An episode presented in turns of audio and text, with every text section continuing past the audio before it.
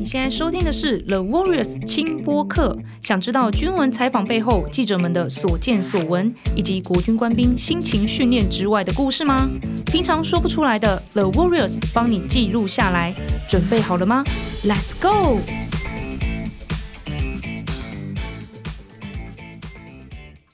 大家好，欢迎收听 The Warriors 轻播客，我是主持人苏珊苏珊。今天的轻松聊军文要来认识海军敦睦远航训练支队。我知道他们在海上训练很长一段时间，也会去慰问侨胞，非常的辛苦。但到底船上载了哪些人，要完成哪些任务呢？我也是一知半解啦。这部分当然就要问随行采访的记者啦。欢迎《青年日报》的新闻官黄俊勇少校，欢迎绢勇，我是俊勇。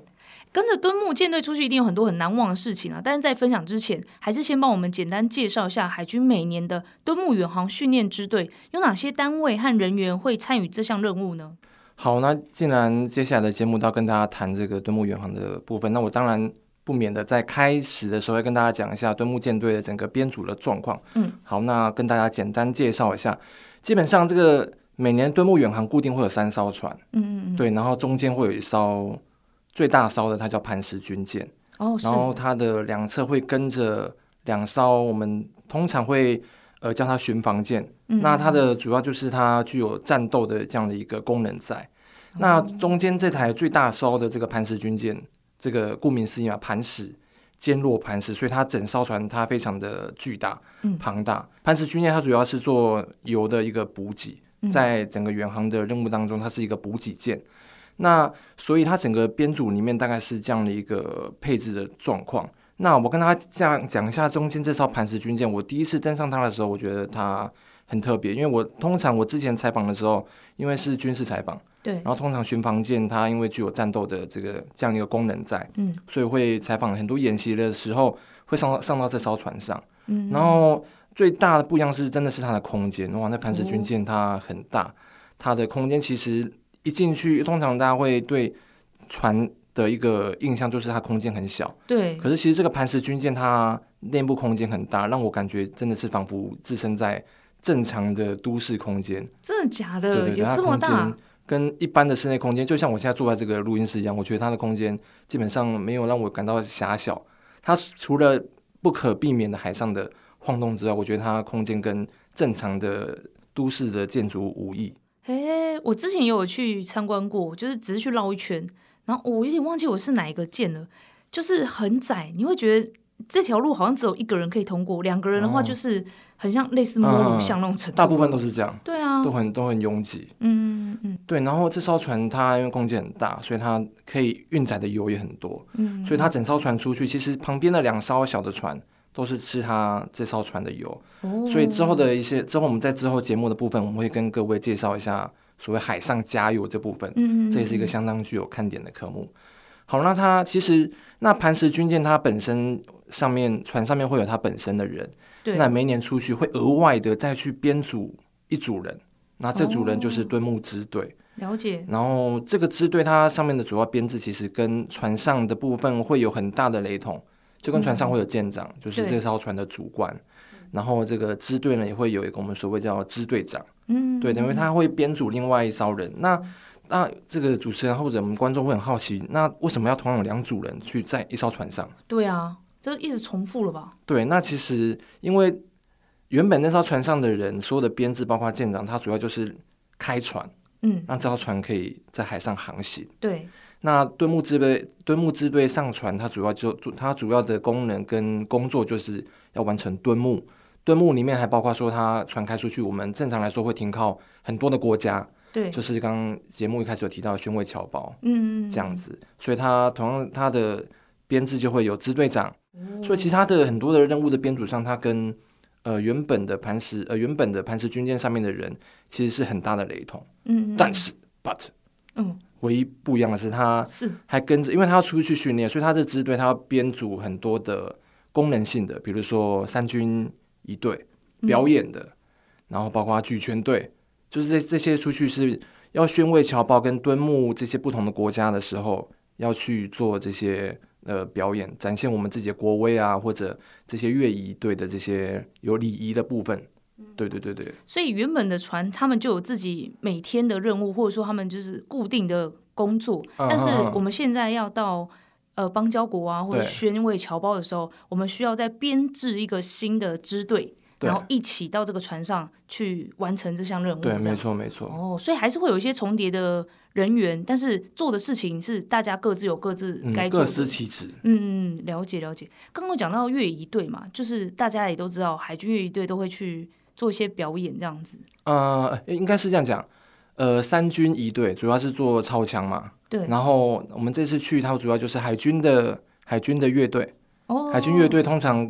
会跟着三军一队一起表演，一队就在前面操枪，啊，操枪总不能这样一个超有点干嘛，就会需要有乐队帮他们伴奏。然后通常，所以通常我们在呃海上在甲板上面看到他们在练习的时候，甲板的正中间那个区块就是三军一队操枪，然后乐仪队就会在甲板的后方，然后梆啷梆啷梆啷邦，然后做那些鼓啊乐器打节奏这样。嗯，对对对，大概是这样的编组。诶，他们在船上也可以。这样稳稳的操枪吗？真的是对，这个就是让我在船上我觉得很佩服他们的地方。因为，呃，我我自己上船的时候，其实是对那个呃本身的平衡感，我就觉得比较不能够克服那种不平衡的状态。那我觉得他们很厉害的是这些乐队啊，这一队他们在做这些，包括不管是超枪动作啊，我看那个浪有时候已经很斜了。包括我自己在船上有我要采访，我要拍照哇，我整个构图，整个相机中观景窗已经是斜到一边去的。可是我看他们丝毫。真的不夸张，真的不为所动。他们的枪往上抛，还是稳稳的往下接住。哇，帅，一个字帅。然后另外还有举拳队，是不是？举拳队也很有名哎。对对，举拳队哇，那这个举拳队在船上，呃，当然我觉得他们的，那我觉得厉害程度不太像是一队这种要超强，然后克服到平衡。我觉得举拳队最厉害的是他们的体能，哇，每个击破啊，然后那种这些。动作啊，都可以做到很标准。重点是他们有个动作，我们一般做那个伏地挺身，对，家里大家健身练习都要伏地挺身，对，就是双双手的侧面朝朝地上嘛。嗯，他们不是，他们是拳头，拳头的，哦、我们拳头背面有那个手指头的那个关节地方，他们是用那个去顶地，哇，天哪！然后那甲板它的那个地啊，基本上它也是呃，它的不是平滑的，它是跟呃一般柏油路的那种。起伏是差不多的。哦，是哦，对，所以他们我常常在那边看他们练习，所以其实其实不管在海上还是陆地上，举拳队最具代表性的，真的就是他们的拳头，嗯嗯嗯，所以他们你去看每个人举拳队，比如说大家退伍了，对，我们比方说退伍要相认，我们远远看到这个人，他如果拳头上关节有有伤痕，有哦，才红红的，当然合理性怀疑他就是举拳队，合理性怀疑啊，不要过去一抓紧他手说，哎，你是举拳队，等一下，你说退伍都可以这样相认，呃，他们是。呃，有些剪了是不是？对，有些他是有些的痕迹，它是会一直留着的。有些可能轻则结痂嘛，痂就掉了。可是它其实很多，它会一直可能存在他的关节上面。哦，我有时候开开玩笑这样讲啦，就是可以这相认，可是大家也不要乱认。可能遇到他可能是黑道，其实他不是黑道，他因为揍人揍到手，不能随便乱认啊，好不好？要问清楚啊。对对对，对，除了这个表演的部分，大家可能都知道，然后也觉得算是我们可以展现我们。国军里面有不一样人才的一个表演，另外当然就是海军官校的学生，还有政战学校，然后抽到海军的学生嘛，对，因为对他们来说是一个即将要任官之前的一个很大的算是实习的任务。对对对对，哦，那我觉得其实每每年上船上去的主要的学校就是海军官校跟政战学院的学生，对，那大家一定会很好奇说，那那其他的官校，对啊对啊，对，那其实因为。海军官校去远航毋庸置疑嘛，没错，他们下部队之后一定都是大部分都是从事海军上船啊等等的。嗯嗯。那正战学院的学生去，主要是因为他们因为每艘船也是会有辅导长。对。那正战学院出来的学生，他毕业之后就是辅导长。对。那他抽到海军，他毕业之后可能很可能大部分机会就要上船去当辅导长。嗯嗯。对，所以那其他学校这些包括呃管理学院，他可能财务官。对，然后像呃其他学院，他们可能理工学院呐、啊，理工学院海军的不就是要建造船啊，或修船之类的？对，你讲到重点，他们这些工这些东西都不是 for 上船的，佛要长要上船去辅导船上的官兵。官兵，嗯，对，海军官校的要上去开船，要有人辅导。对，那那你说建船或者财务，他们可以在陆地上陆地上就把事情解决掉了。哎，原来如此。对，所以。会去上船实习的人是他们真的是会有机会到船上去生活的。对，哦，对，了解。就是因为有这样的为用而训嘛，为了用之后要上船，所以就做这样的训练。那我蛮好奇，就是学生的实习内容是什么啊？呃，我这边比较想跟大家分享的是，先跟大家分享大概正战学院这一块，因为正战学院的学生跟海军官校的学生，他们都要上船去学习这些基本的航海的知识。哦。那正在学院的学生比较不一样的是，因为他们下部队之后都要在部队带活动啊、表演啊，然后负责促进单位的团结，所以只要上船，很多晚会的活动基本上。没有什么意外的话，基本上基本上就是正战学院的学生负责。嗯嗯对，所以他们常哇，刚刚看到，因为船上海上航行很长很长一段时间，对，所以其实船上很多的时候会有举办这种晚会啊，或者是一些表演，甚至是停靠到友邦国家的时候，要做很多的不一样的敦睦邦交的表演，都由侦探学院的学生来主导。哦，对对对对对，了解了解。那因为你自己身为新闻官嘛，你在海上的工作应该就是采访啊什么之类的。那你们自己新闻官有什么特别的任务或工作吗？我也是蛮好奇的。哇，我们这次上去，其实我们新闻官啊，这次编组，我们每一年基本上新闻小组，呃，青年日报我一个，对，然后我们的友好单位军文社也会一个，青年日报军文社，然后还有一个是海军自己支队的新闻官，哦，对，然后还有另外一个是。海军司令部自己会海军海军司令部自己会有一个电视教学中心，嗯，然后他们也会派议员跟着去做画面的收集，嗯，对。那学生上去，这些学生其实我们上去其实虽然说级别差很多，对，我们上去我一问，哇，我是九十九年班，就是九十九年毕业，嗯，他们我记得是去年是一百呃一百零一百零九吧，去年是一百零九，对。对，那他们就是一百零九年班，我们相差整整十年，哇天哪！哇，看到的时候其实，可是也也是因为这样，所以对对这群的小老弟特别有一些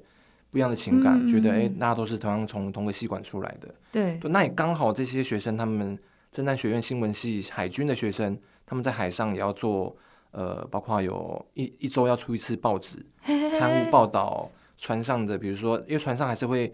要有他们例行的战备任务要要要执行，对，他们就是做海上的这些战演训啊、活动啊，或者有趣的一些人物专题新闻的一个报道，这样。对，那因为我自己是新闻系出来的，所以我会特别的去想要去呃从中去指导他们。对，所以基本上这次我上去啊，其实我花了蛮多时间去跟这群小老弟、小老妹有互动，就是在新闻专业的指导的部分。嗯，哎、欸，我以为就是。就是正战的，因为之后下部队都是要当辅导长，所以在船上的训练，可能除了要知道海上的一些知识之外，是不是也要学习怎么成为一个辅导长之类的？就我没想到还要写做报纸，对对，对对，这当然是结合他们单位自己本身科系的一些功能在。嗯，像我在船上，我我会问啊，哎，有新闻系，有艺术系，然后也有比如说新社系、心理跟社工。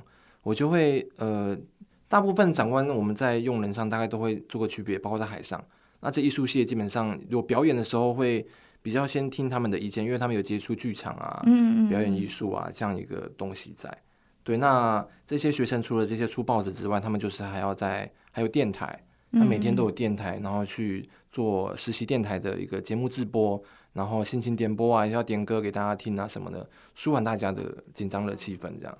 那还蛮有趣的。对对对，我觉得，因为船上其实航行很长段时间，我觉得他们的出现对船上会有很大的帮助，就是可以让大家疏解这些呃比较漫长的一段时光。嗯嗯。那讲到在船上的人啊，他们有各自的任务，水下作业大队是不是也有跟着去啊？哦，对，因为我听说他们的工作内容有包含，比如修船啊什么之类，所以。这个军舰要出航远航出去，嗯、应该要有会修船的人吧？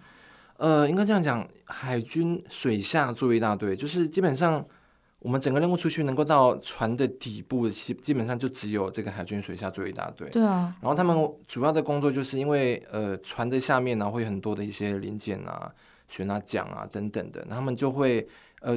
到船的下面去，包括出发前，他们会到船的下面去看一下状况。嗯、那如果有异物啊卡在那边的时候，他们会清除。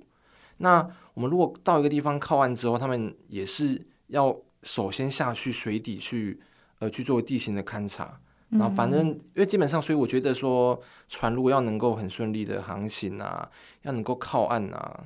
我觉得海军水水下作业大队真的是，所以刚才介绍完大概会有哪些人在船上，然后他们各自的任务，还有他们实习的内容是什么？接下来讲讲就是该做的训练还是要做，该执行的任务还是要执行啊。敦睦远航的训练科目有哪些啊？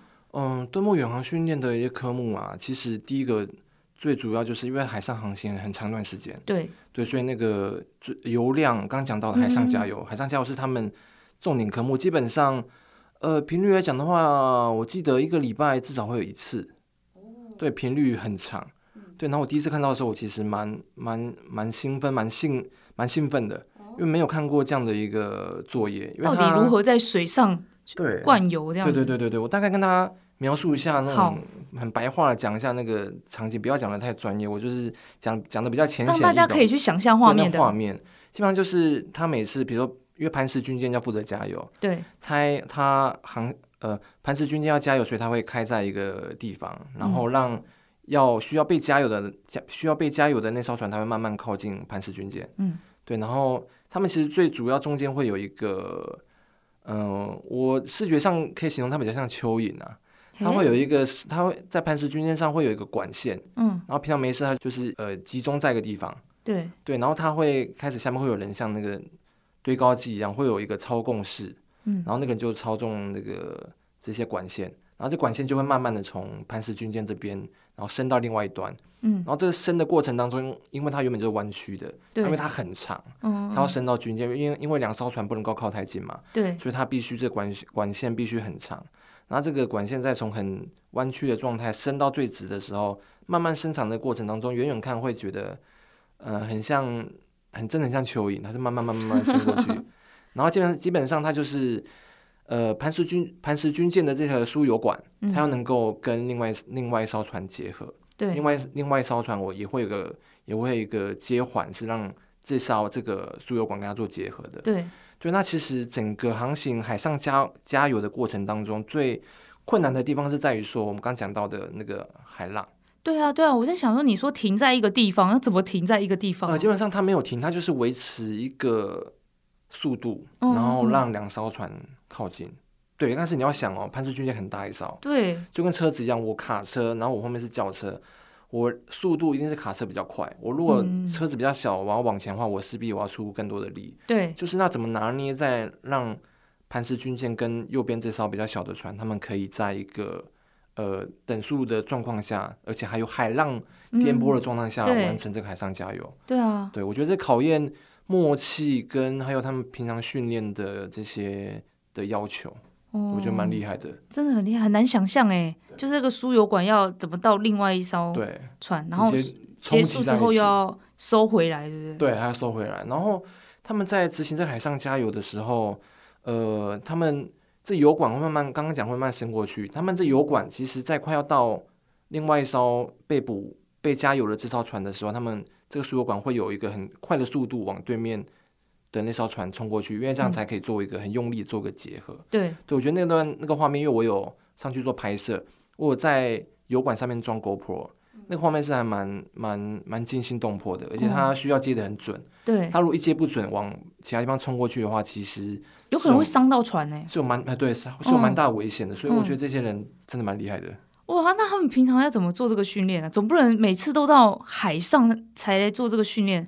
呃，对，所以他们其实呃，我有问过他们的人哦，他们其实每次都会有一个老手带新手，嗯，在执行这样的一个事情，他们不会一开始就让新手上去。对，那很紧张，那可能也不用加油，那可能油直接洒出来，那种危险。对，所以我觉得他们都会老手带新手啦，一个带一个，所以可以很完整的去执行这样的工作。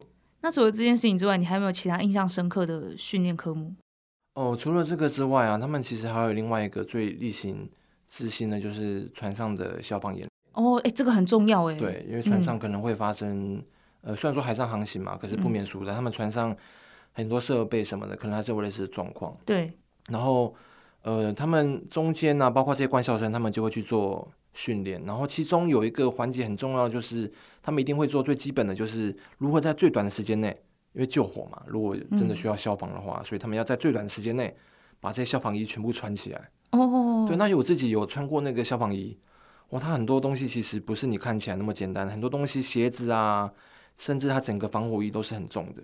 哦，对，很笨重，所以要训练到一个人可以在很短的时间内把它穿戴起来，都是需要很多时间的。嗯，就是自己的体能要训练的很好才有办法。对，还有敏捷度啊、熟悉度啊，怎么穿，手怎么进去，脚怎么那个，哪一个要先后之分的，我觉得都是有他们的一个学问在。嗯，了解。对。哇，这次的这个训练真的是非常非常辛苦。你们多长一段时间啊？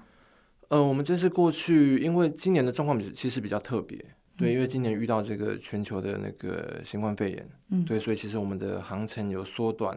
呃，我记得我们二二八二月底出去，然后回来的时候四月中，大概一个半月左右的时间在海上航行。嗯，对对对。哇，很难熬吧？对，我觉得这是今年其实，呃，不是去，不是不是今年，我我觉得其实去年啊，其实真的是比较特别，也是难熬，也是呃，简单的说五味杂陈的。我觉得有开心的，也有。也有也有让人家觉得很难过的，我觉得其实在这一年的敦睦远航都出现了。那我想问一下，就是你自己有没有准备一些什么东西上船呢？要待在船上这么长一段时间哦，你们你们自己都会准备吗？就除了你之外，会不会想说，哎，是不是要带个泡面、罐头啊之类的？嗯、呃，其实我在上船前有海军的朋友有建议我带一个东西叫保酒乳哦，因为它可以放很久。对对对对对，我觉得船上的人应该。常常会有机会肚子饿，可能吐吐比较多吧，都吐掉了。对对对。那可是其实我上船，我发现其实还好，因为我其实上船前我没有特别准备那么多吃的，因为我对自己的那个生理状态的那个信心比较没那么足够。你比较怕会一直吐这样？对，我就比较怕会一直吐。我想说，那我还是我上船带比较多东西的是那个影集啊，这可以讲吗？我上船比较带，因为海上航行很段很长段时间。然后我会准备比较多的影集，因为会有一些大家共同的休闲时间，对，休息时间，我就想要把这些影集，我租了麻醉风暴啊，嗯嗯嗯，对，然后一些一些影集来看，比较怕无聊这样子。对，然后结果远航结束之后，我一集都没有看。哦，我只有看完麻醉风暴二，因为它只有六集，哦，然后这六集是在我，呃，在我刚出刚出去，然后很很呃，在这六集是在我刚出去，然后觉得身体很难过，很想吐的时候，刚好躺在床上，我就。躺在床上，然后把这六集看完。哇，你还有心情看哦？